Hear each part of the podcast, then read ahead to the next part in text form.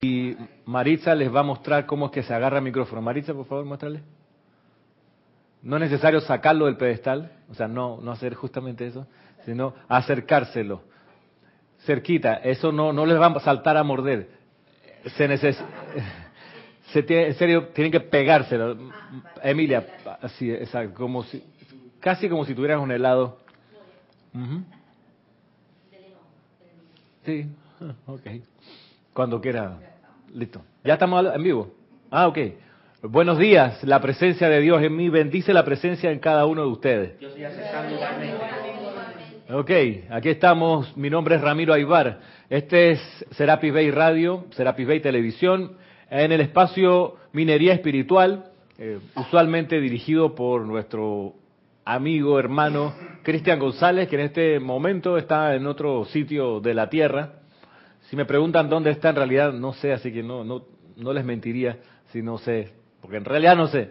Eh, está, creo, todavía encarnado, no tenemos noticia de lo contrario. En serio. Y la clase de hoy para mí es bien interesante porque significa hacer algo ah, que para ustedes, digo, para ustedes me refiero a Francisco, a Emilia, a Marcelo y a Alejandro, que van a estar en un momento especial porque hoy vamos a cerrar un ciclo en esta primera clase, un ciclo que comenzamos hace 12 clases atrás, digamos, eso significa cuatro meses más o menos, tres, cuatro meses, en los cuales nos hemos dedicado a entender, a poner la atención y comprender la ley del suministro y la liberación financiera.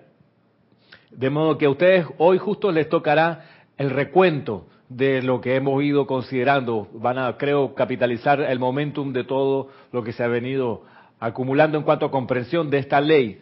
Y antes de continuar, solo repetir lo que le planteé a los que estaban en la clase pasada, sábado de la semana pasada, que hoy, como es la oportunidad de compartir esta clase, este espacio de las nueve y media con ustedes y con los que están en sintonía también en la clase en vivo, y luego continuando con la clase regular de cántaro de confort, que es la que me toca eh, dirigir, voy a unir los dos espacios con un recreo, un descanso, si acaso de unos diez minutos, y, y así poder abordar con exhaustividad este aspecto de la enseñanza de los maestros ascendidos, la liberación financiera. Y lo califiqué la semana pasada y refuerzo hoy, lo califiqué con el nombre de maratón. Vamos a hacer hoy una maratón de esta enseñanza. Y no sé si usted alguno ha corrido alguna vez una maratón. Yo no he corrido nunca una vez una, una maratón.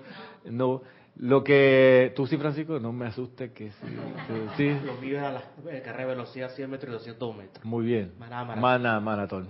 Lo que sí he visto respecto de la maratón es que el atleta que corre maratón o la atleta eh, no es cualquiera, no es cualquier individuo, tiene que no solo se requieren no solo ciertas condiciones físicas, sino anímicas, de espíritu, porque hay un momento en que hablan, por ahí escuchaba tiempo atrás una maratonista que decía que por ahí, por, porque la maratón es de 42 kilómetros, por ahí cuando van por el kilómetro 30, ac- ocurre un fenómeno que se le- ellos le llaman en la jerga de los maratonistas la pared.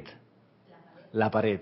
Que es un momento donde la mente tiene que imponerse porque el cuerpo físico no da más.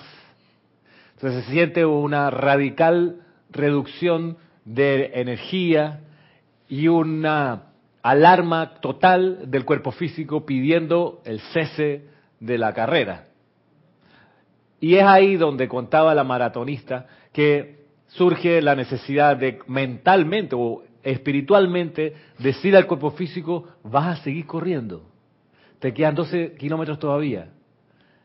Y, es ahí donde a veces uno ve en las carreras que hay atletas que se tiran para un lado y, y empiezan a caminar o se abrazan de alguien o se tiran contra la barrera a descansar porque en realidad justo en ese momento el cuerpo físico cree que no da más. Y es ahí donde se impone el espíritu y le dice, si vas a dar más, vamos a llegar a la meta. Entonces, esa actividad atlética requiere ciertas condiciones físicas y mentales de resistencia, de no hacerle caso a las apariencias físicas, ¿ok? Es un riesgo, por supuesto. Es un riesgo físico. O sea, las personas en ese momento sienten que se juegan la vida. Lo más increíble es que termina la maratón, se recuperan, se alimentan y al año siguiente vuelven a correrla porque les encanta. O a, la, semana siguiente, había un atleta chileno, me acuerdo, que todos los días corría 42 kilómetros. Y él tenía una pensión, obviamente, que le permitía sufragarse los gastos y estar todos los días corriendo 42 kilómetros. Salvaje el tipo, no salvaje, perdón. El tipo con mucha gana de correr, ¿ok? Y gran resistencia. De modo que transportado a nosotros, a nuestro escenario hoy aquí de esta clase, que solo va a durar dos horas, por Dios, no son 10 horas de clase. Lo que, a lo que voy es que como estudiantes bien pudiéramos entrenarnos en resistencia, en aguante espiritual, que son cualidades del cuarto rayo.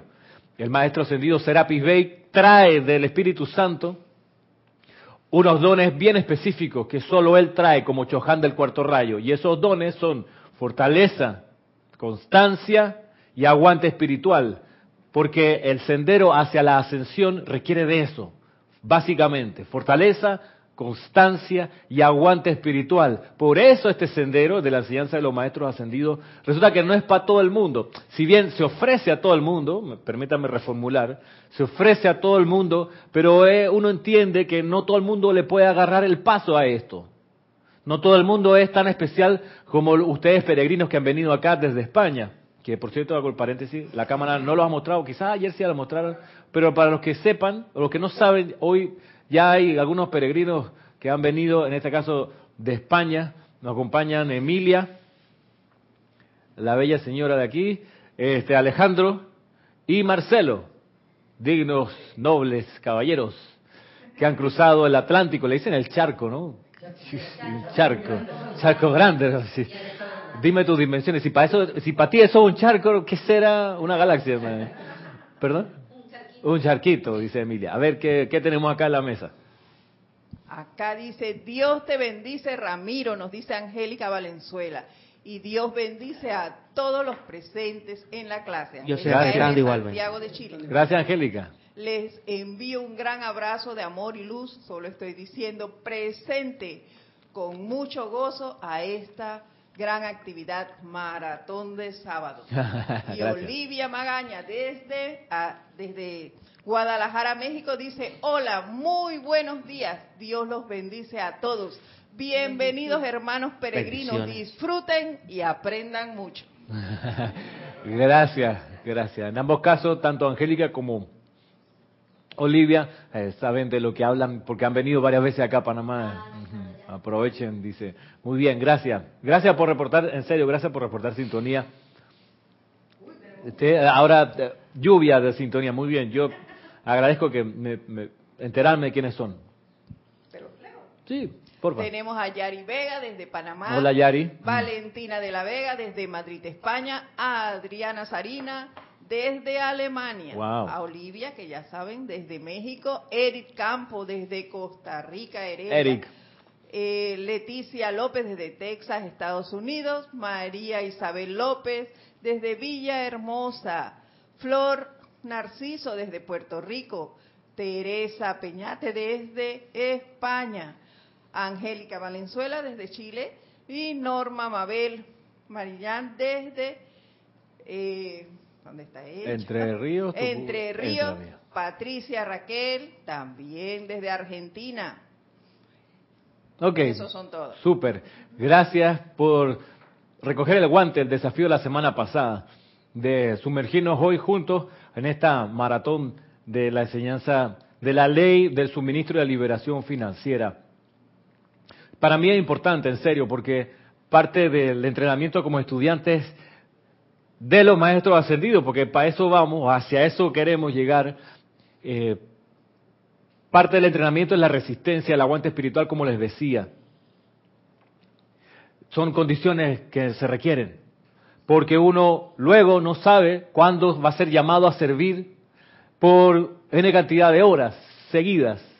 No digo solo dando una clase, que puede hacer una manera, pero también, no sé, de repente sosteniendo un ceremonial, asistiendo a un grupo de refugiados que están llegando a tu país producto de X conflicto en el suyo. Y eso puede requerir de tu aliento sostenido por semanas.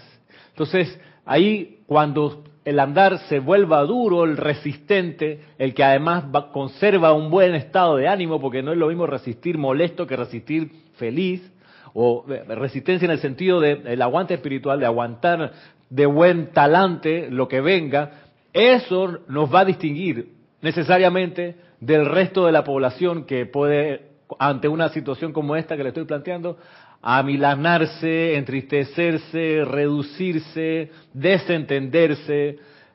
Si bien nuestro ejemplo, que son los maestros ascendidos ante las catástrofes, se vuelven más intensos, más proactivos, van a por ello con más intensidad, con más amor todavía, porque se requiere así.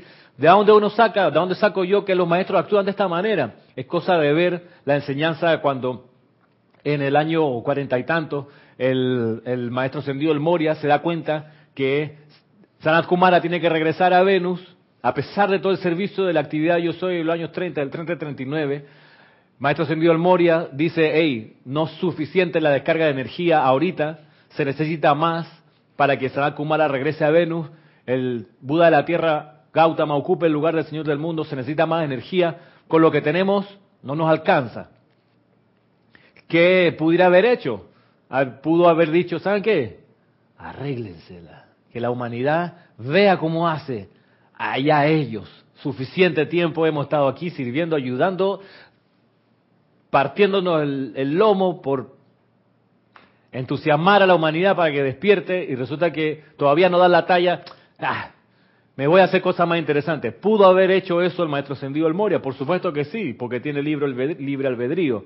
Pero conocemos que él decidió intensificar el paso, redoblar la intensidad. Entonces él agarra y dice, creo que necesitamos una dispensación solar.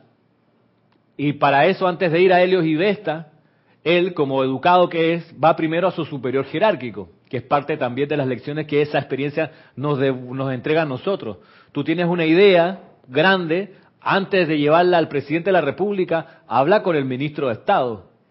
O el jefe de gobierno habla antes con alguien del gabinete. Y si no conoces a nadie del gabinete, habla con un secretario, un asesor del ministro. Vas de menos a más buscando las perspectivas distintas de la gente comprometida con el mismo asunto, viendo cuán válido es, cuán necesario, pero en escala hacia arriba y de repente si te dan chance tú dices, ¿sabe qué? Esto se va a resolver solo con una dispensación solar que es lo que hace el maestro ascendido el Moria. Y él va a estar donde Helios y Vesta y les plantea la situación de la Tierra y les dice, miren, no solo les vengo a pegar una queja de la Tierra, sino que a decirles tengo la solución. Hay gente que me conoce, que se acuerda de mí, que si me les aparezco, me van a hacer caso. Yo creo que me van a seguir con las indicaciones. Y ese es el grupo de Filadelfia, los cinco estudiantes de la actividad Yo Soy que funcionaban en Filadelfia, Estados Unidos.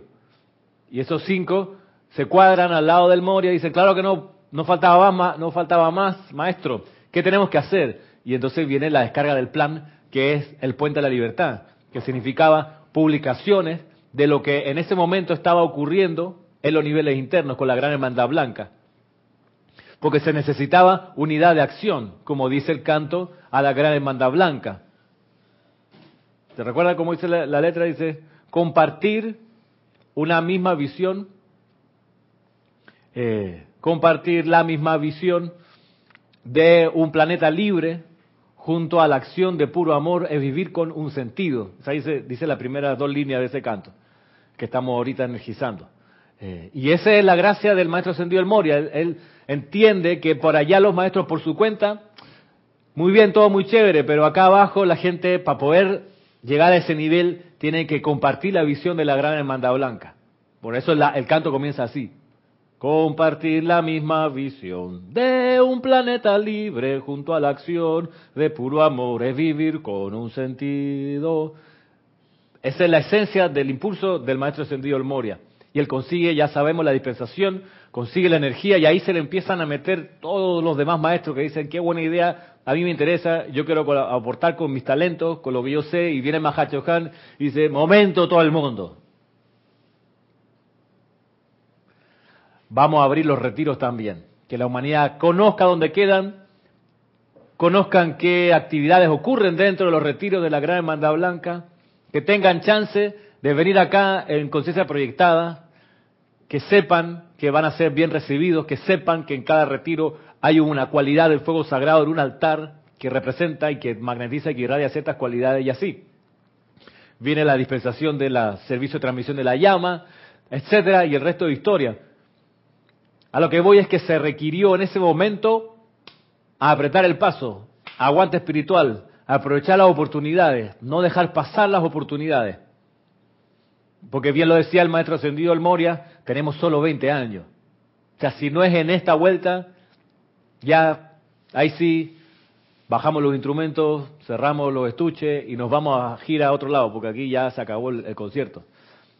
¿Tiene frío, Marcelo? ¿Está con... ¿Tiene frío? No, no, está bien. Ok. Le cogió el chal a mi amiga. Ok, le cogió el chal a Emilia. Emilia, ¿estás bien de, frío? Sí. Okay, es importante. Me avisan porque aquí de repente se... Yo siento mucho fogaje y calor aquí adelante, puede que ustedes estén con, con frío. ¿Marisa está bien? Sí, ok. ¿Estamos bien, Francisco? Bien. Aquí hay otro chat también por si alguien necesita auxilio. Así que en serio que valoro que hayan tomado el desafío de estar en esta clase larga. Llega un momento, lo dicen algunos estudios, que después de 45 minutos la mente empieza como a perder la capacidad de mantener la atención concentrada en un punto. Y ese es, esa es la pared de los maratonistas para nosotros. Llegado ese momento que tú sientes que la mente empieza a distraerse, a conductala, háblale internamente, dile, concéntrate, dile a tu mente, concéntrate. Y si tienes que hacerlo como un mantra, diciéndole, concéntrate, concéntrate, hasta que llegue un momento que la mente te hace caso. Te lo digo también para que lo, lo, utilicen llegado momento, en los próximos minutos, en los próximos, próximos instantes. Ley del suministro y la liberación financiera. Claro, por mucho tiempo, y lo debo decir como introducción a este recuento, por mucho tiempo la ley del suministro y de la liberación financiera era evitada como objeto de estudio, porque uno pudiera decir que eso no es importante, que hay otras cosas más espirituales que los dólares y centavos, que los euros. ¿Hay centavos en, Europa? Céntimos, céntimos. Bien, uno puede decir, no, no puede ser que el sendero que busqué, que me costó tanto encontrar, tenga que ver con plata. O sea, ¿por qué? Si aquí las cosas espirituales son más importantes y la respuesta es, tienes toda la razón. Aquí el espíritu se impone sobre la materia. Es así, metafísica, más allá de lo físico. Ahora viene la pregunta, ¿quién te dijo a ti que la sustancia dinero, los dólares y centavos, los euros y los céntimos no son parte del espíritu también? ¿Quién te dijo a ti que eso es por allá, lejos, tabú, y tú por acá, cerca, espiritual? ¿Quién te dijo, quién nos hizo creer que el suministro y la liberación financiera era cosa mundana, era cosa casi de gente perdida, pecadora, equivocada? Yo, que me crié, que estuve en colegios de curas españoles, no por ustedes que están aquí, me acabo de acordar, parte de la, de la doctrina que a uno le enseñan es que la liberación financiera es algo que no debe buscarse. No, no, no, no, no. Tú debes cultivar la pobreza, hermano, porque así Jesús vivió pobre, eh, desposeído, y en realidad, escúchalo bien, los pobres son los que entran al reino del cielo, los ricos no. Entonces ya con esa sugestión mental uno dice, ¿qué esfuerzo voy a hacer para liberarme financieramente? ¿Verdad que no? No, no, no, si yo quiero ir al cielo. Claro que sí, yo quiero ser como Jesús. Entonces, no pienso en las decisiones que debo tomar, no pienso en dólares y centavos. ¿Por qué? Eso es pecado. Hablando de, las distorsiones que uno ha ido pues, recibiendo de la atmósfera en la que uno nace, que es parte del propio karma individual. No es cosa de que la iglesia lo promueva, sino que es que es parte de nuestro propio pensum académico. No es cosa de echarle la culpa a personas o a instituciones, a lugares. Es cosa de entender que es parte de nuestras propias lecciones. Odiar de repente algo para luego darte cuenta que no hay necesidad de odiarlo, sino que uno vino aquí a aprender a amarlo y uno empieza a amar a la gente cuando la conoce, tú empiezas a amar a las mascotas cuando las conoces. Y ya cuando las conoces, tú dices, ay, ¿qué haría yo sin la mascota que tengo? Sin esta actividad. Desde la perspectiva que uno en cada rincón reconoce o empieza a reconocer a la presencia yo soy, incluso en los dólares y centavos. Entonces, es un asunto de no repeler esa lección, sino lograr lo que el Mahacho Han nos enseña acerca de la plenitud de la vida. En realidad, y me perdona la redundancia, hacer real que Dios es todo en todo. Hacerlo real, inclusive en el suministro de dinero, en el suministro de ropa, en el suministro de transporte, de habitación. Eso también pulsa con el cuerpo supremo del yo soy. Ahora, que no sea algo teórico de nosotros, sino que en realidad lo sintamos así. Y ese es entender y encarnar y realizar la ley del suministro y la liberación financiera. Acá Roberto primero, después Francisco. Eh, sí. En relación a, bueno, quizás eh, la clase pasada hablamos de los de bendecir los electrones que componen la materia. Y si nos vamos un poquito más allá en el tema que estás comentando, eh, los dólares en sí, son materia, o sea, están compuestos de electrones, son Dios, son Dios. Claro, obviamente, eh, porque Dios es omnipresente, presente en todo. Entonces, desde esa perspectiva, también podemos ver que, siendo materia y compuesta de electrones, también de por sí es Dios. O sea, ¿cómo vas a rechazar algo? Es imposible. Entonces, al bendecirlos, obviamente, claro, que en, el tema que comentamos la semana pasada tenía otro, otro enfoque, pero yo pienso que va por la misma línea. Todo es Dios, y entonces... Todo es objeto de amor. Algún motivo, causalmente, está ahí para, para ayudarnos, colaborarnos en la misión en un momento determinado. Porque no solamente la liberación financiera viene a través del dinero, sabemos que eso es así, puede venir a través de, de otros medios pero también el dinero en un momento determinado nos resuelve y nos, nos Es útil, claro, nos colabora. El, sostenimiento de este templo a punta de aplauso no se logra.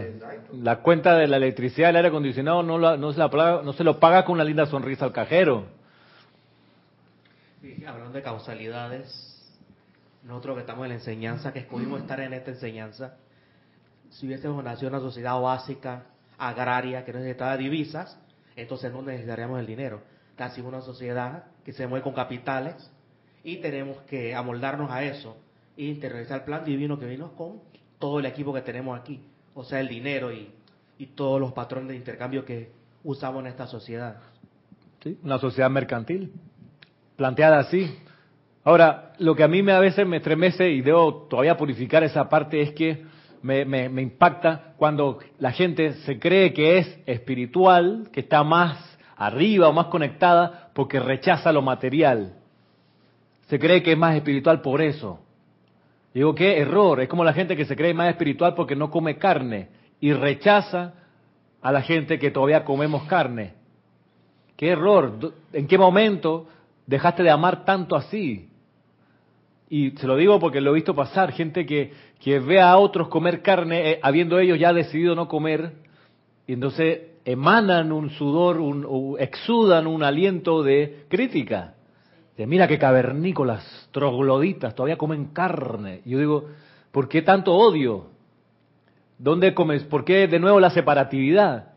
Un trozo de carne también está lleno de electrones, de helios y vestas, son parte del cuerpo solar. ¿Por qué el odio? ¿Por qué no amor también allí? Pero es parte de nuestro aprendizaje en esta escuela. Sigue siendo una lección más. Claro, obviamente eh, está dentro de las siete sustancias. A descartar. A descartar.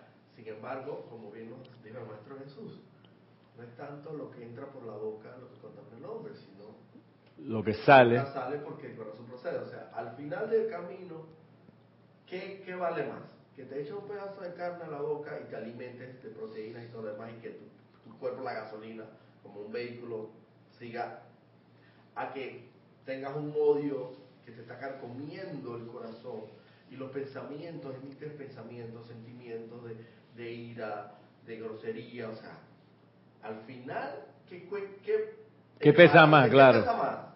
Bien.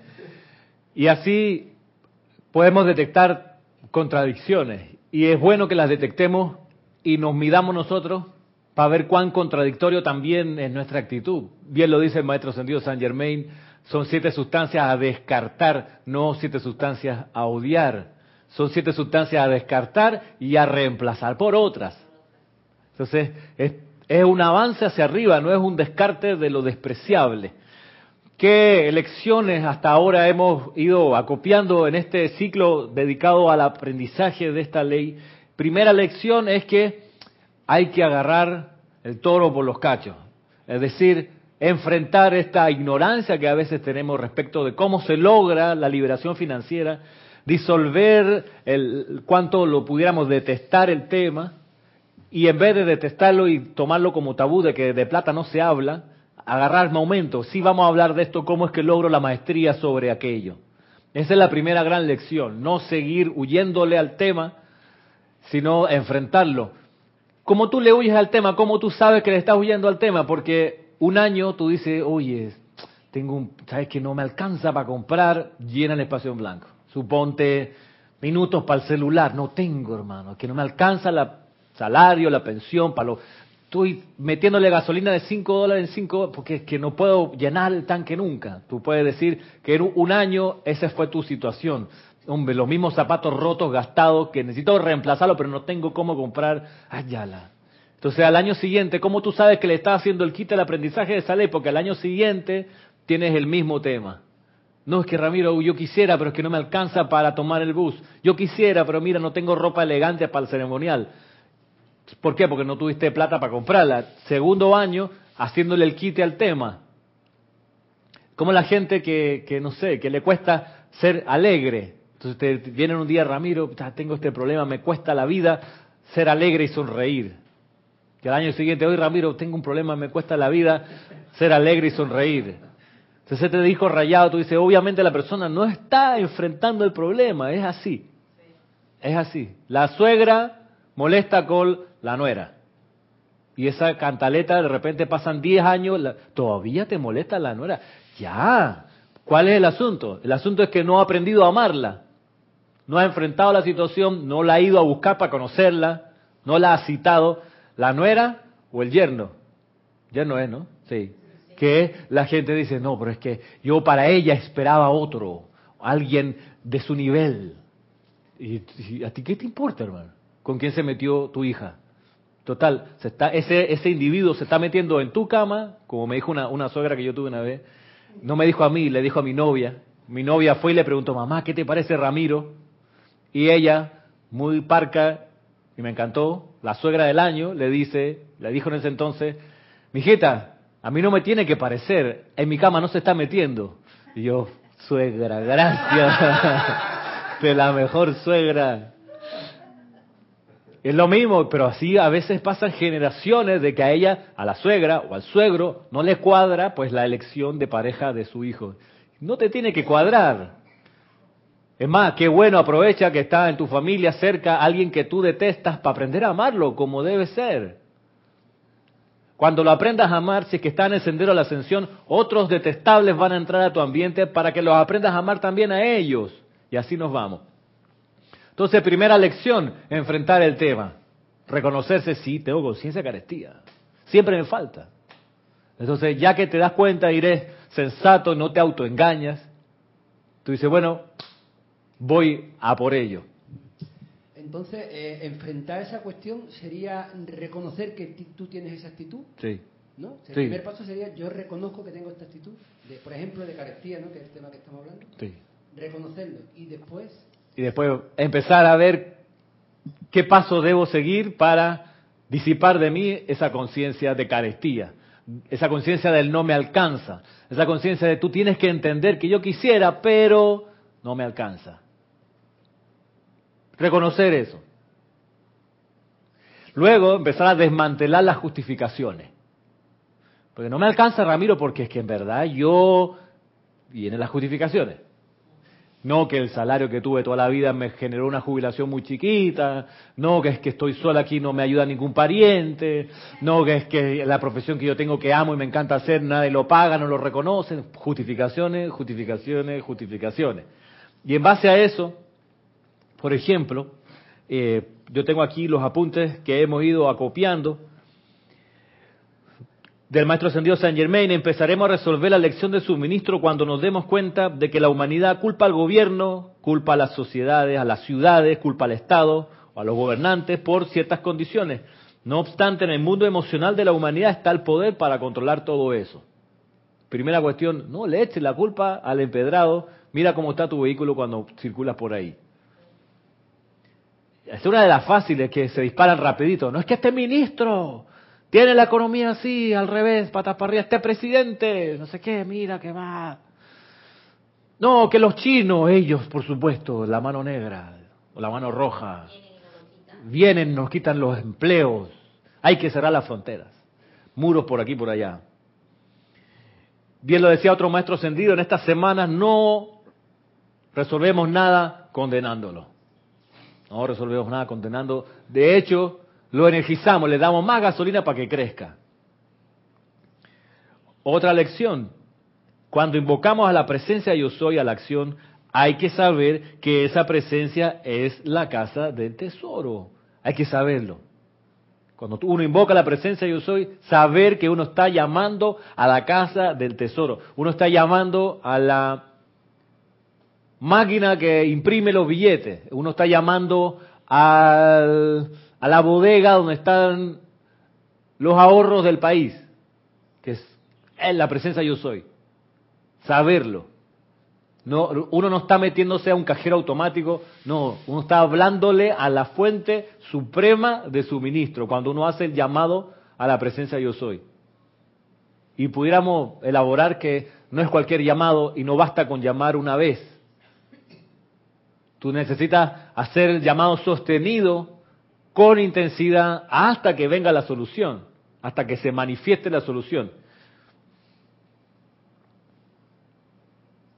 Sabiendo que cuando uno hace el llamado, a través de uno va a fluir ese suministro por el cordón de plata y a través de la llama en el corazón va a salir al mundo y va a activar las puertas por las cuales retornará hacia uno la actividad, el negocio, el empleo que va a proveerte del suministro que requiere. En tanto voy, en tanto no todavía precipitemos desde lo invisible el suministro, mientras todavía no hagamos una descarga así como los maestros ascendidos que precipitan y traen a, a, la forma algo que está en lo invisible, en lo amorfo. En tanto no hagamos eso todavía, el recorrido sigue siendo de la presencia yo soy a tu llama triple, tu llama triple, a la llama triple de los demás, que tú en ese momento probablemente no conoces, y esa energía, esas ondas van a activar los jefes, si es que vas a ser empleado, el negocio, si es que eres empresario, o la actividad que va a llegar a, a las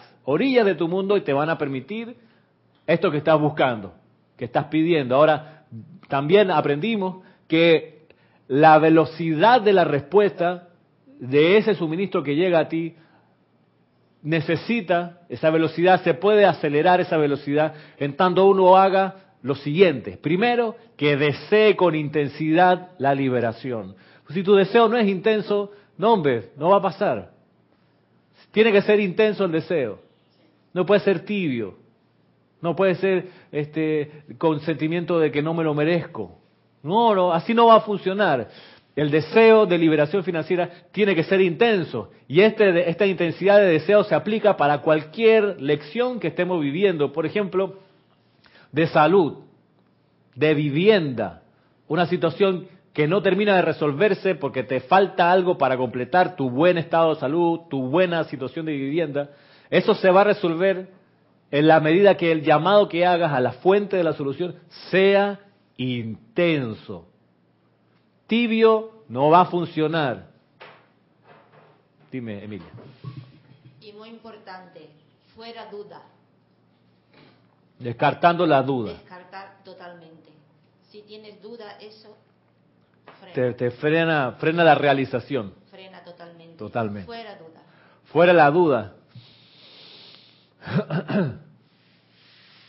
y la duda, y es la otra, el otro, el otro requisito que quería recordarles o presentarles, además de, de, eso, resulta que además del llamado intenso, uno de los maestros que estudiamos nos, nos decía que en nuestros cuerpos inferiores también tiene que ocurrir una purificación de la duda, una purificación del miedo, porque recorriendo el proceso, uno hace el llamado a la presencia yo soy, desde la presencia a través del cordón de plata viene la respuesta, y esa respuesta pasa por la llama de nuestro corazón hacia afuera, pero entre que llega de la llama del corazón de uno a la llama del corazón del otro allá, están los cuatro cuerpos inferiores, que si no están purificados van a impedir un poco la velocidad de reacción. Por eso uno requiere purificarse de la duda, purificarse del miedo, sacarlo, para despejar la vía, para que esa energía pase de nuestro corazón al otro corazón.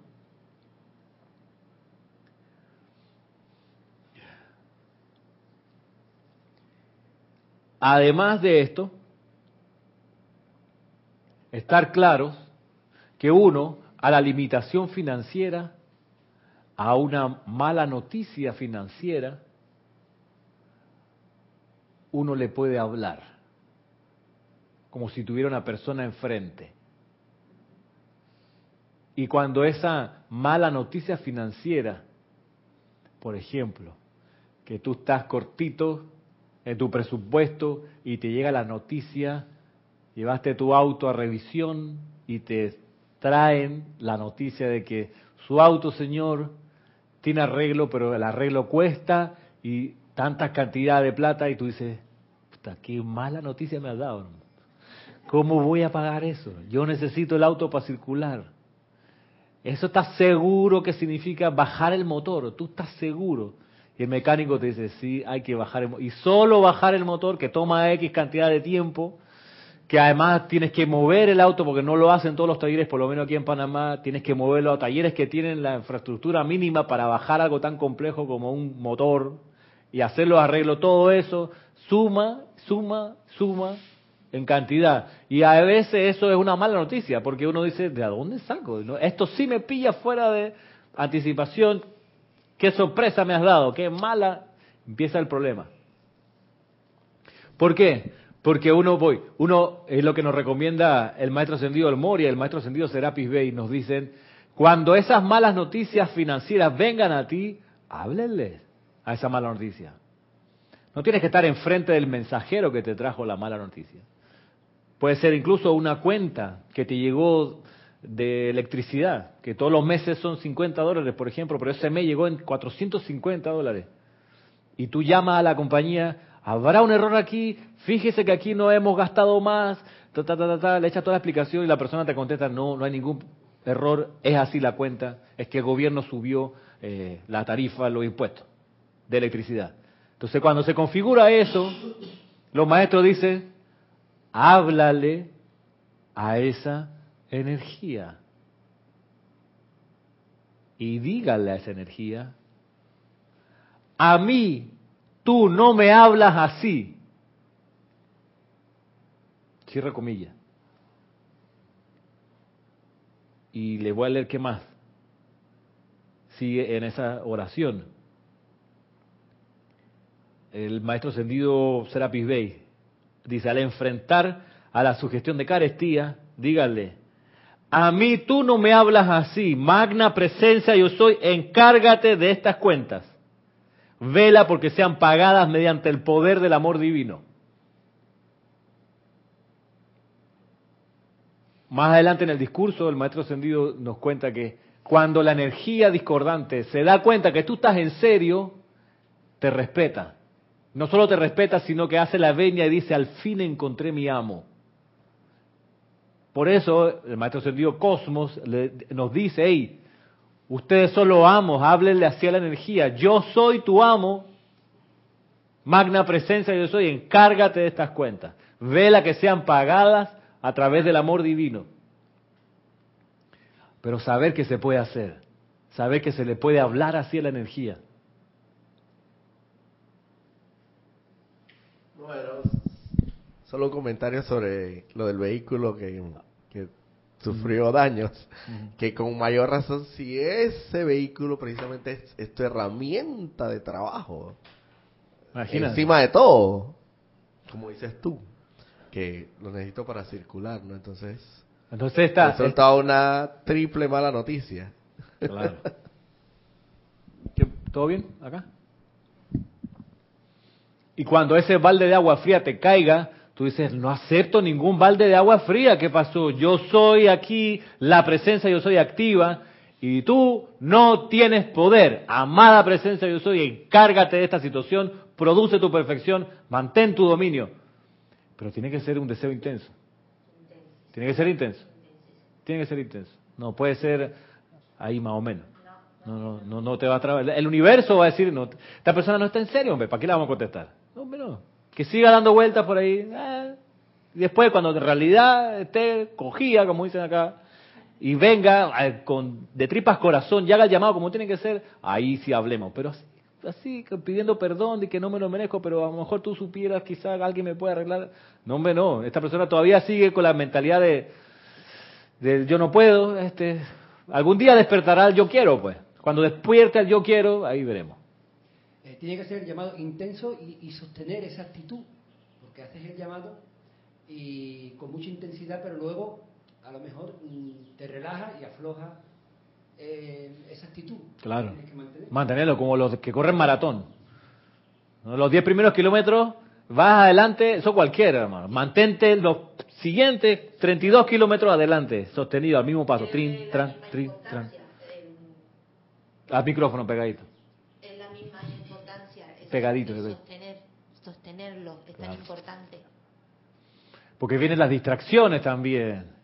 Pues los 42 kilómetros son largos y uno va pasando por paisaje y están las muchachas ahí y que simpático y puedo tomar agüita, me dan, conversemos un ratito y me vas a tu WhatsApp y aquí no sé qué, ahora que termino la carrera pues nos vemos y, la- y el maratón al lado pasándote brr, la gente, los demás competidores contigo. Por eso hay que entrenarse antes. O tomando cada una de estas situaciones como el entrenamiento. Como el entrenamiento para cuando en realidad vengan cosas importantes. En serio, la liberación económica, la liberación financiera es importante, pero hay cosas más importantes. Seamos honestos. Y yo le doy este tratamiento porque si no lo doy así, lo doy así como, y si lo diese como con poca intensidad, no lo resolvemos, y en tanto no lo resolvamos, no vamos a poder pasar a lo siguiente, que debe ser más interesante que esto, que lo es, pero hay cuestiones todavía que me parecen más atractivas. Noelia, desde eh, Montevideo, Uruguay, dice, ante cualquier mala noticia, siempre uso la siguiente frase. Dios bendice el bien de lo que estoy escuchando. Y no pido nada, y pido verla. Eh, Adriana Sarina dice, Gracias, Noelia. Gracias, Adriana. Adriana Sarina desde Alemania dice, algo que no sabía y comprendí en estas clases, Ramiro, es que aún después de haber llegado el logro, hay que seguir pidiendo para que ese logro no se fume. Muy bien, Adriana, y seguir pidiéndolo con una, un- el ingrediente que le vamos a aportar después de este periodo de hoy, a la siguiente clase de hoy, el, el componente de la paz. Eh, Pero lo vemos luego si, si me acompañan hasta el final del día. Norma, sí, dice Ramiro, pienso y siento que todas esas limitaciones aparentes me quitan la alegría de vida. ¿Viste? No puede ser, Norma, ¿no? Norma, no puede ser, no puede ser tan importante algo que te quite la alegría de vida. Tú vas a decirme, y yo te puedo conceder efectivamente la razón de que Ramiro, tú no sabes cuán eh, terrible fue lo que, con- que tuve que enfrentar. Y eso era tan, tan, tan terrible que me quitó la alegría y me quitó el entusiasmo. Tú, Ramiro, no sabes, yo te voy a decir, es cierto, no sé. Lo que sí te puedo decir es que eso está puesto ahí precisamente para probar cuánto sostienes tú la alegría a pesar de lo que sea que te esté ocurriendo. Porque si aún, inclusive si el desenlace fuese tan fatal como pareciera, aún así sería una gran concesión de uno, además de eso, darle nuestra alegría. O sea, además de todo el sufrimiento y de todo el despojo, suponiendo que es algo económico, que, el, que no sé, que el- un juicio se te metió de todos modos y el- al final de todas las apelaciones te quitaron tal propiedad.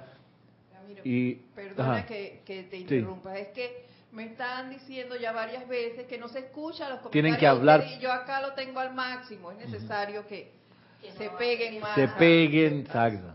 Como si fuese un beso que le van a dar al micrófono, exacto. Gracias. ¿Estamos? ¿Estamos? Se agra- se agradece su participación, pero tiene que ser... Sí, porque al otro lado la gente se desespera porque quiere escuchar lo que están diciendo y no y no y no lo oye. Más suministro de decibeles. Exacto. Más suministro de decibeles. Pues bien, Norma, este reconozcamos eso. En la medida que no solo nos produzca temor la situación, sino que además le concedamos nuestro estado de ánimo, eh, no, no- no es necesario. Y efectivamente hay situaciones que uno puede decir que son duras, que son complejas, que son difíciles de manejar, es cierto, pero que eso no sea el impulso que nos lleve a nosotros también, además, a perder la alegría de vivir.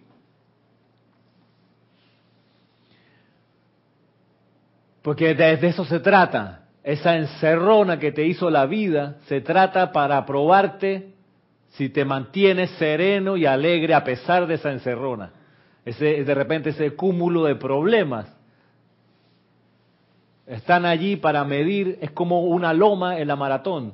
La maratón estaba muy bien mientras el terreno fuese plano y en bajada, pero de repente en el diseño los tipos organizadores dijeron, aquí vamos a poner en el kilómetro 25, vamos a tirar una loma, vamos a buscar las calles para que la, sea de subida.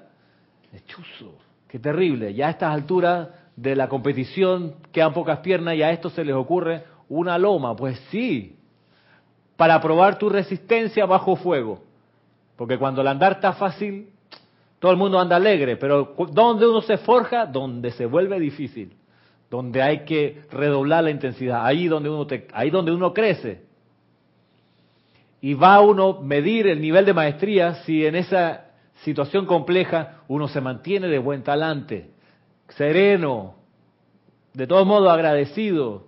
Y si uno se le aprieta el nudo de la garganta de repente y se debilita, no hay problema con eso. Puede meditar, aquietarse, respirar hondo y hacer un llamado y luego cargar batería y continuar. Que tenemos esa, esa, esa facilidad o esa bendición de poder inyectarnos de más energía. ¿Qué más hemos, hemos ido aprendiendo de esta clase? Una cosa que me pareció importante también es que es saber que si uno ya logró cierto caudal de opulencia y de repente lo pierde por X razón, saber que uno puede recuperar eso. O sea, no es porque una vez se, se evaporó, ya nunca más. No, no, no, se evaporó, pero precisamente porque ya lo logré, lo puedo traer de vuelta, lo puedo otra vez reconstruir. Eso es importante, lo decía el maestro Ascendido San Germain respecto de la crisis de la bolsa del año 29. O sea, mucha gente se desesperó, quebraron las acciones de sus empresas, tuvieron que cerrar y despedir a los empleados, se deprimieron y se murieron. Y decía, hey, no es necesario. Esa gente, si hubiese caído en cuenta que ya una vez habían construido un gran desarrollo, por más que hubiese ahora un traspié severo, lo volvían, lo podían volver a levantar. Saber esa cuestión, recordar eso, tenerlo nosotros también en cuenta. Que Ramiro, Ajá. nos dejamos mucho llevar por las sugestiones humanas. Es por eso que muchas veces el individuo no quiere cambiar. Ah, Podemos hacer miles de decretos, pero siempre está con la duda de que si se va a cumplir o no se va a cumplir. Y como muchas veces lo quieren ver cumplido ya en el instante, entonces es lo que hace que voy- eche para atrás. Así que esa es la si- situación en la cual eh, uno a veces como que no quiere cambiar, sino que, bueno, seguir. Y pensando pues que hay esto, hay el otro, que la plata no alcanza, que la plata es esto y lo otro, pero muchas veces es uno mismo que no quiere cambiar. Y ese, ese, ese obstáculo está en el cuerpo emocional. ¿No se escucha? Un poquito. Parece que estoy- pero está aquí prendido. Sí. Sí, y ese, ese, ese obstáculo que, que menciona Marisa está en el cuerpo emocional, básicamente. Bien, también un maestro lo decía, hey, parte de las obstrucciones y las limitaciones están dentro de tus emociones. Y eso es lo que hay que purificar para que el andar sea victorioso. Una pregunta, eh, una, un ejemplo, si una persona ha pasado por una hecatombe financiera y, y de repente logra un gran caudal de dinero por medio de la lotería, esa, ese conseguirla, eh, el suministro así, ¿tiene algún problema energético? No, porque la lotería sabemos que no, no es fundada en el azar. Si bien se le llama juegos de azar, es ley de causa y efecto, que vino una liberación financiera a través de un juego de lotería, como pudiera haber venido a través de una herencia o de un empleo. Eh, Eso viene en retorno, ese, por eso hay gente, hay un dicho acá en Panamá que es la plata llama plata que a veces ocurre que los millonarios juegan la lotería y ganan. Tú dices, "Ey, pero tampoco así que injusto. No, no, no es cosa de injusticia. Esas son personas que tienen en su conciencia ya la opulencia, la liberación, de modo que lo que hacen les amplifica ese estado de conciencia porque ya lo tienen, lo echan a andar. Por eso bien decía uno de estos maestros que hemos estudiado estos, estos meses, bien decía que dejarse llevar por la melancolía y el desánimo ellos hablaban de un par de horas, permitirse el desánimo y la melancolía es una de las razones del fallo en nuestra liberación, porque ese desánimo y esa melancolía puede destruir lo que se ha ido acopiando en semanas y semanas de trabajo intenso y fervoroso de la persona que quiere lograr la liberación financiera. Y a veces pasa que uno entra en ese estado de melancolía y de desánimo porque vio una película, porque escuchó una canción, porque habló con alguien, porque entró a un lugar cargado de esas cualidades, no sabía, entró y no se protegió y se dejó embargar, fue a un sepelio, fue a un sitio y te embargaste, te llenaste de melancolía, de desánimo, y eso no es menor. Eso desbarata todo lo que hayas podido estar acumulando de realización, de energía, de momentum para lograr tu liberación. Entonces también tener en cuenta este aspecto. Sí, esto, un comentario en relación a, al dicho que decías, muy panameño, el dinero atrae el dinero, ¿no? Eh, eh, considero yo, es mi manera de, de- de ver las cosas, que cuando estas personas, a pesar de que tienen tanta opulencia, eh, bueno, eh, aún así atraen más, ya sea por cualquier medio, en este caso la lotería, llámese empresas, tantas cosas. Eh, yo yo pienso que esa gente ya tiene esas, esa, para mí, tiene esa figurita ya esto obtenida, ya, ya tienen esa lección aprendida, digo yo. Quizás lo que a ellos le toca aprender sea, sea otras lecciones. Ah, podría ser, no sé. Me da la impresión porque es como dices tú. Concha, le harto de plata y más plata y nosotros acá que estamos. Entonces, quizás esa persona, eh, por eso, eh, de ahí el hecho de no juzgar, ni condenar, ni criticar. Porque uno no Porque sabe. uno no sabe qué otra lección tiene que aprender y diría, yo tan, tan lleno de dinero, y- pero mira a este hombre que, que no tiene ni un medio quizás encima, pero mira la sonrisa. Yo no puedo tener esa- tantas cosas, ¿no? A veces uno no, no ve más allá. Digo yo, una manera de pensar, ¿no? Gracias Roberto, pues sí. Cada uno tendrá las lecciones que le tocan y hay que estar alerta de cuáles son las que a uno le tocan para poder aprenderla y desarrollarla. Una de las lecciones que les planteaba yo al principio de esta, de esta clase es la lección de, de creer que despojándose de recursos uno está avanzando más espiritualmente. Y eso tiene su- sus matices, como lo consideramos en su momento aquí.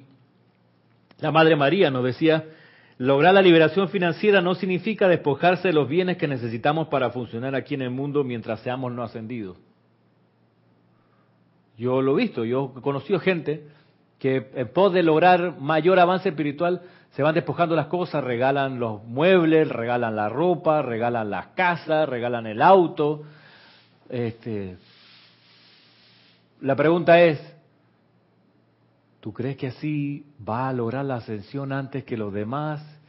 ¿Tú crees que le estás haciendo un favor a tus parientes que ahora van a verse conmovidos de atenderte, cuidarte, porque ya no tienes dónde dormir, no tienes cómo moverte por la ciudad, la ropa es la misma que andas trayendo? O sea, ¿dónde está la gracia de despojarse de cuestiones que todavía necesitas?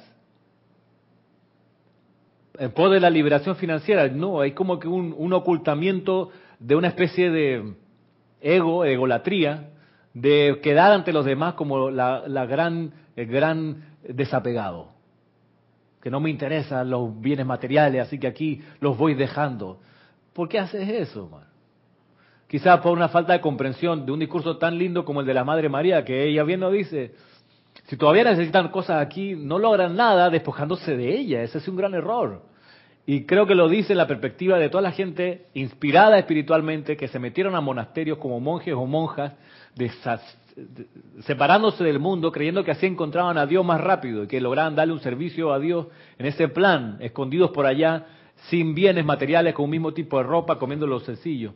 Haciendo un voto de pobreza. Haciendo un voto de pobreza. Existe. Bueno, no sé si existe todavía, pero antes. No, sí, seguro existe. El voto de pobreza y era vivir pobre y con ese sentimiento de carestía y esa cara larga y todo era mmm, para nada ascensional. Bien, entonces por eso la Madre María nos recordaba, hey, no es necesario que se despojen de cosas para lograr mayor avance espiritual. Y en línea con eso, el Mahacho Han nos decía, miren, la idea es que ustedes puedan vivir con las menos complicadas situaciones posibles. O sea, una vida sencilla con la menor cantidad de complicaciones. No dice despójese de todo, dice vivan una vida que sea llevadera. No se compliquen. Porque uno pudiera creer que lograr la maestría sobre la opulencia, uno pudiera creer que es tener mucho, acopiar y tener repisas y repisas de todo tipo de tazas. ¿Cuántas personas viven en tu casa? Tres. ¿Para qué, para qué necesitas 45 tazas? No, que cada viaje voy y compro una taza. Ok, eso es, ¿no te parece que es absurdo? ¿Cuántas personas viven? Tres. ¿Cuántas tazas necesita? Tres. Cuatro, por si se rompe una. Por las visitas. Entonces vienen las visitas, te dice, bueno, ¿cuántas visitas vienen? Supongamos que cinco. Tenles, bueno, una taza especial con el nombre, o si acaso, este, pero Tú eres, son dos personas en la casa, ¿qué haces con cuatro automóviles? Eh, ¿Sabes lo que significa el mantenimiento? En que si lo dejas parado mucho tiempo se daña. O sea, no te compliques, hermano. De las vajillas, puede ser una taza vajilla, una vajilla noritaque de 15 mil dólares, pero solo se usa en ocasiones especiales. Y en ocasiones especiales nunca llega. No, cuando... Sí, eh, conozco, sí. conozco gente que tiene esa clase de marca, esa clase de cosas. El día que venga el presidente a mi casa, el presidente de la República, el jefe de gobierno, le voy a servir allí. ¿Cuántas veces ha ido? Dos. Y viene, y viene a la visita, bueno, no te molesta comer en platos de cartón, ¿no? Por, ¿Sabes, no? Tienes dos comentarios.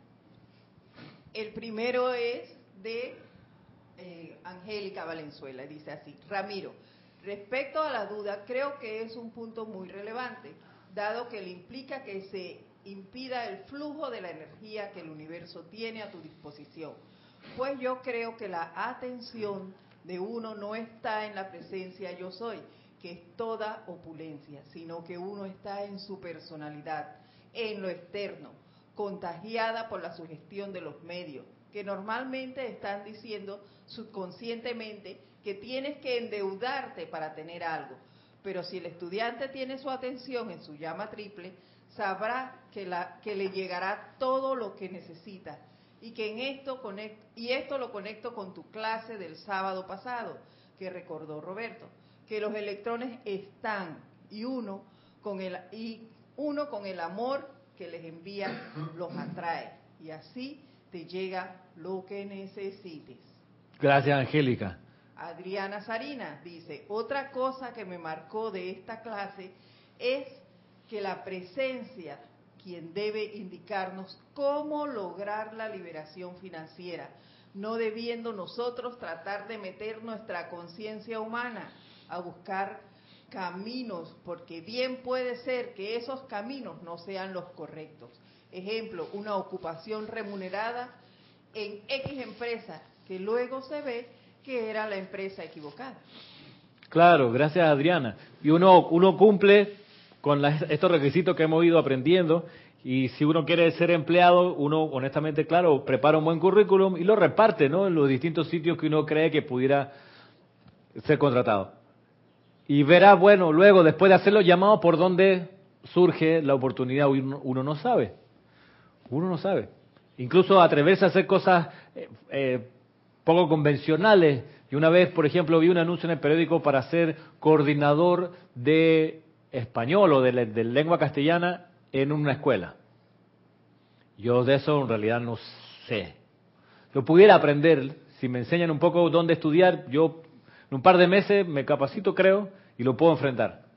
Esa fue mi, mi actitud. Pero yo llevé mi currículum que nada tenía que ver con eso, a ese colegio.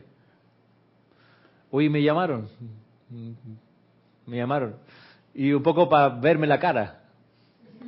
Sí, la señora, la directora o que me entrevistó, me dijo, no, yo quería conocerlo porque vi su currículum, no tiene nada que ver con el puesto, pero me llamó la atención las ganas que usted tiene de estar aquí con nosotros. Y no sé, no, no pasó más de ahí, pero digo, a lo mejor sí hubiera pasado si luego la persona que ya tenía en mente no funcionaba, ya tenía un loco como yo que estaba dispuesto a tomar esa actividad. Entonces uno allí pues aprende. A propósito de los electrones que nos decía, eh, bueno, antes de lo que nos decía eh, Adriana Evangélica, Mahacho Han, recordemos, él dice una simplicidad de una simplicidad de vida con tan pocas y poco complicadas necesidades como sea posible conduce al crecimiento del alma.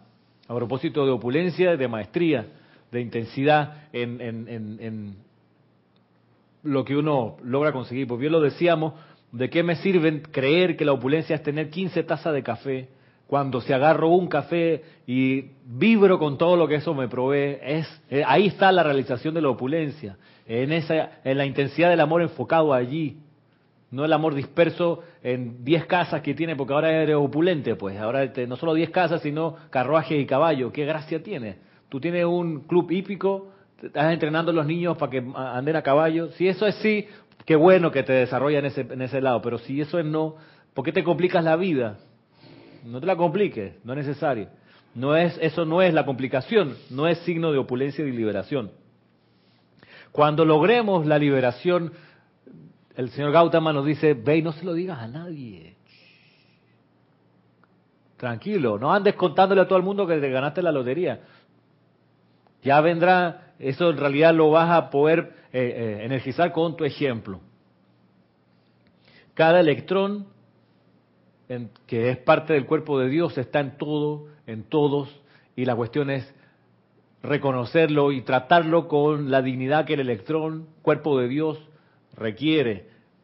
La- el ejemplo era, si uno está en pos de lograr la opulencia y la liberación financiera, trata cada centímetro de tu vida con devoción, con amor. Bien, el ejemplo que nos da el, el Mahacho Han es que él ha visto muchas veces cómo la gente agarra un ramo de- de flores secas y lo tira a la basura descuidadamente. No hagas eso, dice. Esos son electrones que hicieron un esfuerzo enorme por ponerte enfrente tuyo las flores. Ahora que ya no te sirven, no los descartes así con, con rudeza. Dale las gracias, bendícelos, viérteles amor. Y así con todo. Y yo haciendo recuento me di cuenta, por ejemplo, que no le doy gracias al papel higiénico con que me limpio. Yo me limpio y lo tiro. No, no me pongo a considerar, ay, qué lindo, mira los electrones. Que, que sí, qué bueno este papel. La ¿Qué- carencia de yo no quisiera hacer papel de... ¿Ah? La carencia de ese electrón en un momento, pero eso puede ser bien fatal. Puede ser terrible, exacto. ¿Qué hago para resolver si se acabó el papel higiénico? Y vas a limpiar, a lavarte con agua y no hay agua. Entonces viene la, canción esa, agarré mi corbata, porque no había ni un papel de periódico, no había nada. Entonces, bueno, ni pañuelo tenía. ¿Qué? Sí. es dramática escena. Pero entonces, cuando lo tiene uno, como que lo da por sentado, no le da gracias. Gracias a eso, gracias, decía el Mahachohan, a los zapatos gastados, que uno ya no los quiere, pues los descarta así, sin miramiento. Entonces, la cuestión es que en la medida que uno le vierta amor al mundo, al reino, al universo electrónico, le vierta amor, llegará un momento en que vamos a necesitar que nos ayuden a distribuir tanta riqueza, porque los electrones van a venir a esa fuente de amor. O sea, que no es, no es amar solamente a los padres, a los hijos, a los amigos, sino también amar a todo lo que es eh, estos electrones o, o cómo decirle al, al reino elemental. y A la silla en la que estás, y todo, sí. al cable, a la, a la intensidad, tienes que hablar más fuerte. ¿Será que tienes frío y que no te sale la voz por el frío? Debe ser. Puede ser. Y estoy cerca del... Y está cerca del micrófono, pero no es suficiente. Tiene que ser esta gente más fuego, más fogoso. Una de las trabas que no hemos considerado y que pudieran ser un obstáculo a la realización de esta ley es la conciencia de trabajo. La conciencia de trabajo es eh, tratada y desarrollada por el poderoso Victory en un discurso en los años 30. En la actividad Yo Soy, él nos, nos llama a sacarnos de la mente la idea de trabajo y no pensar que vamos a un lugar a trabajar, sino pensar y tomar la actitud y recuperar la atención acá de que vamos a un sitio a servir a la vida, que no es lo mismo. Les leo lo que nos dice aquí en Soluciones Divinas, Suministro y Liberación Financiera, en este pequeño libro que hemos estado usando para este tema. Aquí hay una introducción que nos dejó Jorge, Jorge Carrizo, y dice así, estoy en la página 30. Dice, a todas aquellas personas que manifiestan, comillas, estar cansadas de tanto trabajar o de tanto bregar en la vida, cierra comillas, y que solo piensan en el descanso que les traerá la muerte, sobre todo cuando dicen, comillas, ay, ya murió, por fin descansó, cierra comillas. Bueno, les ofrezco la siguiente selección del libro Discurso del Yo Soy del Poderoso Victory, la cual espero les aclare el panorama. Dicho sea de paso, no estaría de más que revisaran lo que a la gente que piensa de esta manera le dice el arcángel Uriel, eh, los siete arcángeles hablan, en cuanto a que la sexta esfera en la que él opera, la cual, por cierto, constituye el cielo en el que se nos enseña a creer cuando niños, lejos de ser una dimensión en la que se está sentado en una nube tocando el arpa, es la esfera del servicio y la administración en la que se trabaja 24 horas al día, 7 días a la semana, todo el año. Y que si piensan que van a descansar al desencarnar, pues tremendas sorpresas se van a llevar. Eso nos dejó Jorge como introducción a esto. Aquí el poderoso Victory nos dice lo siguiente. En tanto que piensen en trabajo, siempre estarán cansados. Ay, qué bueno. Y uno dice, ¿para dónde vas? No, voy a trabajo. Ya, Trabajar. ya, a trabajar. Sí. Trabajar. ¿Qué estás haciendo? No, aquí trabajando. Entonces siempre estaremos cansados. Esa es la consecuencia, el efecto de hablar, pensar y decir esto. Dice el poderoso Victory. ¿Saben en realidad que eso de trabajo no existe? Han cometido el error al calificarlo de esa manera. Pero después de todo, lo único que realmente hay es servicio que prestar a la vida. ¿Qué suponen que están haciendo aquí en estos cuerpos físicos? Ustedes no están aquí en la tierra por casualidad. Se inclinan a pensar que necesitan tres comidas diarias, un lugar cómodo donde dormir y todo eso.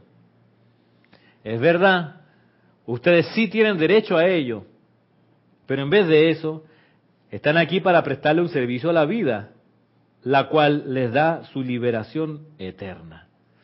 ¿No es esto maravilloso? ¿No es mejor pensar en esto que en la faena, en el trabajo y en la idea de que le están sirviendo fuera de ustedes? Cuando todo esfuerzo que hacen, si realmente entendieran esta ley, les sirve a su propia vida. Vaya cambio, qué cosa tan maravillosa y cuán diferente todos ustedes se sentirán al despertar si recordaran que le están sirviendo a su propia vida y esforzándose por conseguir la liberación a través de ella. Sé que antes de que pase mucho tiempo se dará un gran cambio en la conciencia y sentimientos de la humanidad y así los hombres podrán darse cuenta y entender que todo lo que han hecho constituye un servicio a su propia vida orientado a su liberación. Y será maravilloso el mundo en que se encontrarán viviendo entonces. Oh, haciendo caso omiso de las apariencias, hay de todo en el mundo por lo cual entusiasmarse y fortalecerse. El poderoso Victory desarrollando aquí el, este ser cósmico, desarrollando las consecuencias de pensar y de sentir la actitud de que uno va en pos de servirle a la vida, no en pos de un trabajo, no en pos de ir a trabajar. Cuando tenemos esa conciencia de trabajo forzado o obligado, estamos sembrándole ahí la carestía, porque salimos a hacer lo que intrínsecamente odiamos y todos los sistemas que dependen de uno, desde el perrito hasta los hijos, se van a impregnar de eso. Entonces uno transmite una obligación hacia todo su sistema, hacia toda su esfera de influencia. Pienso yo que es así. Ya a nadie le gusta hacer las cosas obligado. Nadie le gusta. Pero uno, uno se lo aguanta, uno dice, uno se lo mama, uno se lo cala, uno se lo banca. y no es necesario sufrir por el frío, ni por el calor excesivo. Ya pagaste por allá, bien, gracias. Ni porque haya, entre comillas, que ir a trabajar. ¿Cuánta gente sale del colegio en secundaria y qué va a hacer? No, voy a estudiar a la universidad. ¿Para qué? No, para conseguir un buen trabajo. Ya uno lo califica con algo que uno no le gusta hacer y que lo va a hacer porque, bueno, no hay de otra. Dice el, hey, no lo hagan así, inviertan la corriente y digan, voy a un servicio a la vida, eso sí me interesa, que además es remunerado, claro, porque hemos dicho hasta aquí, se necesita esa remuneración mientras vivamos aquí en este plano en la forma, y hay que amar esa remuneración porque también son parte del cuerpo de Dios. Pero eso es distinto a ir con la actitud de que voy a trabajar es porque esa es una idea que se nos ha eh, sembrado en la mente de parte de los padres, sobre todo, que le hacen ver a los hijos que tienen que tener una carrera para poder trabajar y ganar mejor. Entonces, claro, el solamente decir la palabra trabajo conlleva que es como una obligación y que si vas a hacer ese trabajo es porque vas a ganar algo, no porque lo vas a hacer por amor a la vida bien pudiera cambiarse la, frase y la ideología y decir, haz una carrera, estudia, trabaja, ¿cómo es la canción? Estudia, trabaja y sé gente primero. No, estudia una carrera para que puedas dar un buen servicio a la vida, para que puedas dar, dar un servicio a la vida. Estudia una carrera para que puedas dar un servicio a la vida cada vez mejor, en vez de decir, estudia una carrera para que vayas y consigas un trabajo.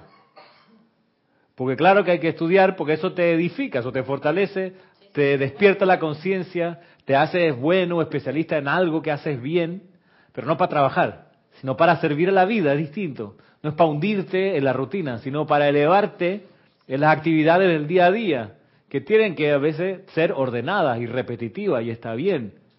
La cuestión es que uno lo hace por servir a la vida, no por recibir dinero a cambio. Recibirá uno dinero a cambio como consecuencia del servicio a la vida primero.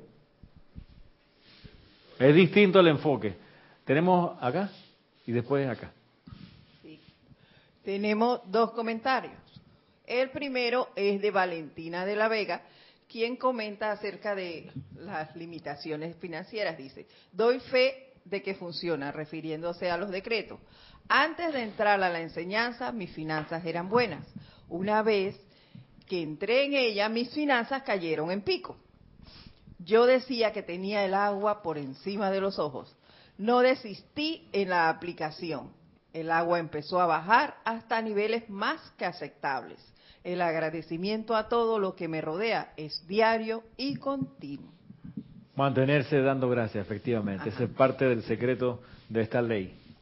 Olivia Magaña desde Guadalajara dice, Dios los bendice. Bendiciones. Les comparto esta frase que está muy acorde con la clase. Te deseo tanta riqueza que seas capaz de gozar con la más pequeña y cotidiana de tus realidades. Esta frase es de Rafael Vidal. Gracias, toda la razón. Esa es la gran riqueza, que uno pueda cada día por pequeños detalles sentirse próspero, sentirse abundante. ¿Sí? ¿Por acá? ¿No? Bien, el trabajo, la conciencia de trabajo, sacarse eso de la mente, de la actitud, del sistema sanguíneo, borrarlo de nuestros genes. No venimos aquí a trabajar, venimos a dar un servicio a la vida y por supuesto que hay que estudiar para ser bueno en algo. Por supuesto que sí, pero con la conciencia no de recibir, sino de dar. Ese es el clic que hay que hacer. Yo vengo aquí a dar un servicio a la vida, no un servicio a las personas que están formando parte de ese lugar, de esa institución. El servicio es a la vida, para que esto prospere con mi presencia aquí. Esa es distinta actitud a decir, aquí está mi currículum, denme un trabajo. Yo cumpliré el horario y todo lo que ustedes quieran. Es distinto. Sí, decía que es, el enfoque tiene que ser distinto, ¿no? Porque, como dices tú, especializarse en una rama específica de una ciencia o un arte, para servir a la vida, quizás no deberíamos mencionar la palabra trabajo, porque hay que eliminarla. Servir a la vida a través de una ocupación o una actividad. Por ejemplo, eh, si nos ponemos a ver las cosas, el cargo de presidente de la República es un, él es un funcionario público al servicio de la, de la nación, del pueblo que lo nombró. Hay muchos que hacen un tremendo servicio a la vida y liberan, llegan hasta liberar toda una nación. Así como que hay otros que no hacen un buen trabajo, que digamos. Pero concentrado en ese enfoque, diría yo que podría verse de manera un poquito ya más espiritual. Sí, mira que en la medida, por ejemplo, que uno necesita desahogarse un fin de semana libre, irse de vacaciones, ir a ver la final de la Champions, todas esas cosas con los recursos del Estado. que pasó por estos lares hace una semana atrás. Tú dices, ahí hay un empleado que está trabajando, no hay alguien que está sirviéndole a la vida. Si uno necesita angustiosamente salir de vacaciones, ah, necesito 15 días porque ya no aguanto, ¿qué pasó allí, hombre? Estás trabajando. Ya, ya las cadenas son en el plano etérico, mental, emocional. Ya no las tenemos agarrado cuando construimos las pirámides, cosas así, ¿no? Claro, hoy en día el control es por, a tu estado de ánimo. Y el latigazo atrás ya no es de un soldado, sino es del banco. Hasta, esos tiempos no se, dio cuenta que había que hacer las cosas alegremente. Eso, por eso se inventó el baile de samba, ¿no? Que eran movimientos de personas encadenadas. Y situaciones así. No sabía. Sí, cuando todo puede ser trabajo. Y los gospels, los gospels se inventaron por... Los gospels... Ajá, por... Eh, eran, eran los funerales de los... De los, de, los, afroamericanos, ¿no? Por, por, una vida mejor, porque de eso sí, trabajaban, trabajaban, trabajaban. Eso se ve en la película 12 años de esclavitud. Cierto. el gospel. Cierto. Un, gospel, además creo que viene de, de, de un encantamiento, gospel. El gospel. Estamos liberando al fantasma. Ajá. De la esclavitud. Sí, de la esclavitud, sí. La esclavitud. De modo que ese cambio de actitud lo requerimos. Nacemos porque queremos nacer en una cultura que nos enseña que hay que trabajar. Y dice el poderoso Victory, así no vamos a lograr la liberación, con la conciencia de trabajo. Tenemos que estar conscientes de lo que realmente significa una actividad. Jorge usaba la palabra estar ocupado en. Claro, estar ocupado en servir a la vida. Y cuando uno se pone eso entre pecho y espalda, uno le sale natural buscar hacer eso cada vez mejor, ser cada vez más eficiente en eso. Y cuando uno hace eso con amor y está irradiando eso, se aplica la ley que estudiamos recién. Los electrones sienten ese amor y los electrones van a venir en abundancia a poblar contigo tu universo porque les encanta la vida estar con gente así, alegre, que le encanta lo que está haciendo. porque sirve. Y ahí va a venir la cuestión de que necesitas, vas a necesitar manos que te ayuden a distribuir la cantidad de riqueza que te va a embargar. Entonces, este aspecto nos lo recuerda el poderoso Víctor y el concepto correcto de trabajo. Y estamos, dime. Tengo un comentario en cuanto a eso de Adriana Sarina. Dice, muy interesante lo que acabas de decir, lo que acaba de decir el amado Victory, de que todo lo que hacemos es un servicio a nuestra propia vida para llegar a nuestra liberación. Realmente no lo había visto como servicio a nosotros mismos, por ejemplo, nuestras aplicaciones diarias y decretos. Sí, Adriana, ¿no? Sí, además, si uno, si uno no, no resuelve esa conciencia pequeña del ser humano que busca trabajo, si uno no resuelve eso, vienen otras distorsiones, como por ejemplo creer que uno, como está trabajando y se esfuerza, requiere un reconocimiento, el aplauso de la oficina, eh, el mejor premio a fin de año, porque uno dice, si estoy trabajando mejor que nadie. Entonces lo que está buscando la personalidad es lucrar, además en cuanto a reconocimiento y honores. Y eso trae otras distorsiones trae más problemas porque ya sabemos que una vez que te ponen en el podio del empleado del mes, es la es el, ¿cómo se llama? El, domingo de Ramos en la historia de Jesús. A la semana siguiente, el domingo de Ramos, crucifixión. Y uno dice, ¿y entonces dónde quedó tanta celebración? No, que ya estábamos todos bien y me reconocían. Uno pudiera pensar. Es que es así, si uno se crece en la personalidad lucrando del trabajo que hizo, la vida misma te va a aterrizar rapidito y bajarte de esa nube, para decir, de ese podio, para decirte, tú estás aquí para servirle a la vida, no para trabajarle algo a alguien, para servirle a la vida, que es bien distinto. Ese cambio de orientación es mágico, va en serio producir que las puertas se abran, porque uno empieza a ser realmente positivo, el servicio, cuando uno está pensando en trabajo es tan negativo, denme, denme, denme, denme, denme. En positivo es servir, dar, dar, dar, y gracias por la oportunidad de dar. Cuando, en serio, cuando uno está así, en ese plan, uno está pendiente de las oportunidades y uno empieza a resolver y a ocupar con servicio esas oportunidades. Entonces, si uno es empleado, como me ha pasado a mí casi toda esta encarnación, si uno es empleado, resulta que los jefes lo ven a uno motivado y dicen, se puede hundir todo el barco y se pueden ir todos estos empleados, pero que no se vaya fulanito, ese me lo llevo para la próxima vuelta, ese sí lo quiero conmigo. Porque te ven viendo cómo haces andar la cuestión, porque estás en plan de servir, no en plan de recibir. Te ves feliz. Te ven feliz, te ven activo, te ven pendiente de que el barco no se hunda. Entonces el dueño dice, yo me quiero llevar a ese tipo. O sea, esta cosa puede quebrar, pero yo ese me lo llevo.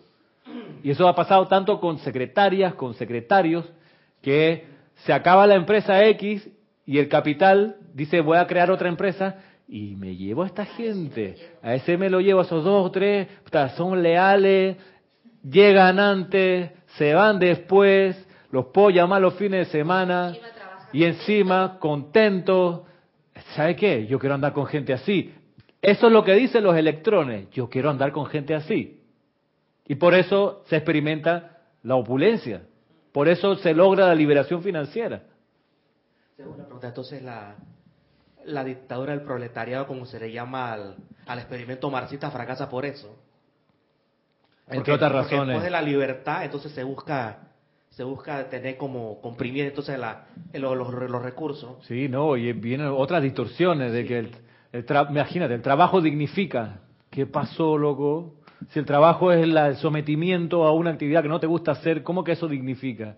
Entonces, y por eso vemos estas economías del socialismo real que se deprimieron, se deprimieron, se deprimieron porque la gente iba a trabajar al principio con mucho entusiasmo, pero cuando se empezó a reemplazar esa generación y vino la segunda, que se encontró con que ya todo estaba cuadradito, no había nada más que hacer, entonces, qué plomo, qué aburrido, qué, esto no sirve. Ok, pues voy a meterme aquí, voy a trabajar, ¿qué voy a hacer? ¡Ah!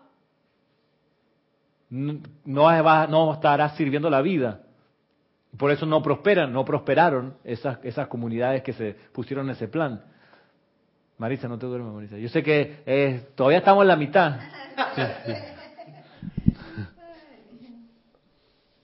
Sí, puede, por Eh, escuchando esta clase, eh, me da a pensar mucho que uno, uno puede tener una medida mediante la cual uno puede analizar si en qué momento te estás trabajando o en qué momento estás sirviendo ver, la vida. ¿qué medida? Y estás, es como eso.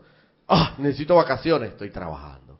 Y ven acá, ¿vacaciones para qué? Si se- yo lo que estoy aquí es resolviendo un asunto importante y me tocaban vacaciones y no, la voy a suspender porque si cojo vacaciones, eh, se interrumpe este, este, esto que estoy resolviendo aquí ahora mismo, que, que depende de, que la empresa siga adelante y no quiebre, o sea, y, y lo ves con, esa, con ese asunto de que no estás, o sea, lo, lo haces alegremente, gozosamente, jubilosamente, y porque sabes que estás sirviendo en ese momento a la vida, ponte que sea una empresa eh, que no seas una empresa, pues ponte una, una asociación de que beneficia a, a, a los algunos necesitados, pues ponte o cualquier empresa, pues igual.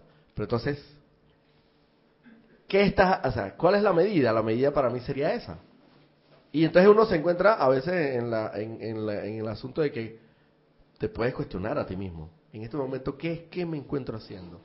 ¿Trabajando o sirviendo a la vida? Y estás en la misma actividad. Claro. Entonces, es como un vaivén. Ah, no. Lo que pasa es que, mira, ve, me dieron ahora este nuevo- esta nueva carpetilla, este nuevo expediente. Y que esa, ¿por qué me dan tanto a mí? Estás trabajando. Estás trabajando, Ah, no, no, no. Me dieron esta nueva carpetilla. ¡Wow! Qué chévere. oportunidad! O sea, ahora voy a resolver esta investigación y así, así. Estoy sirviendo. Está sirviendo. En las, bajo las mismas circunstancias. Y por eso te va a quedar bien el estudio, el análisis que te pidieron, y eso se va a notar, alguien lo va a ver más adelante, ese expediente va a estar haciendo así como una lucecita dentro. Alguien con un poco de discernimiento, jefe de uno, lo ve y dice, "Ey, esto está muy bueno, espérate. Y un día el superior de él, oye, ¿tendrás a alguien que necesitamos aquí una cosa especial? Claro que sí, fulanito, llámamelo, pues, ¿dónde está? Y entonces tú dices, los que están ahí yendo a trabajar dirán, no, lo que pasa es que él es amigo del jefe, por eso tiene condiciones especiales. No saben que uno está en otro plan. Hay una, hay una obra que refleja lo que él dice de José Vilar, que se llama Mario Empleado Público. Él es un tipo que él está en un ministerio público, pero tiene todo ese, todo ese fuego, ¿no? Y él sí sirve, y todo su universo alrededor son gente que se queja y que quiere vacaciones, y este tiene que 15 años que no coge vacaciones. Es una obra de José Vilar, la que se puede conseguir porque es muy buena. En ese, claro.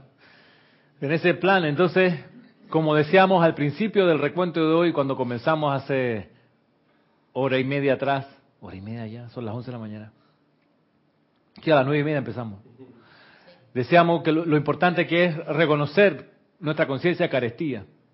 Y hoy hasta aquí hemos podido incluso avanzar y reconocer nuestra conciencia de trabajo también, que es, que es parte de la carestía, porque tú puedes tener un trabajo que te da un gran salario, sigue siendo carestía, sigue sigues yendo a trabajar, no estás liberado financieramente. Y hemos estado aquí estudiando la ley del suministro y de la liberación financiera. Entonces se requiere esa, ese- esa combinación de comprensión para pasar a otros aprendizajes. Esa también sería una buena medida. Dependo el, el servicio o el trabajo que estoy, la ocupación que estoy haciendo, el salario que devengo. ¿Dependo de ese salario quincenalmente? O sencillamente pues me están pagando porque eh, obviamente tampoco voy a entrar así que, no sabes, ¿no? De gratis, ¿no? Ad honorem. Pero la cuestión es, ¿dependo yo de que llegue la quincena para subsistir o sencillamente me llega el cheque y se acredita en la cuenta y es un dinero más que llega ahí una medida para saber si efectivamente Está estás trabajando liberado o- estás o está- trabajando o- liber- tienes la liberación financiera de la que hablas Claro. o no. Si dependes hermano estás trabajando Sí, arduamente.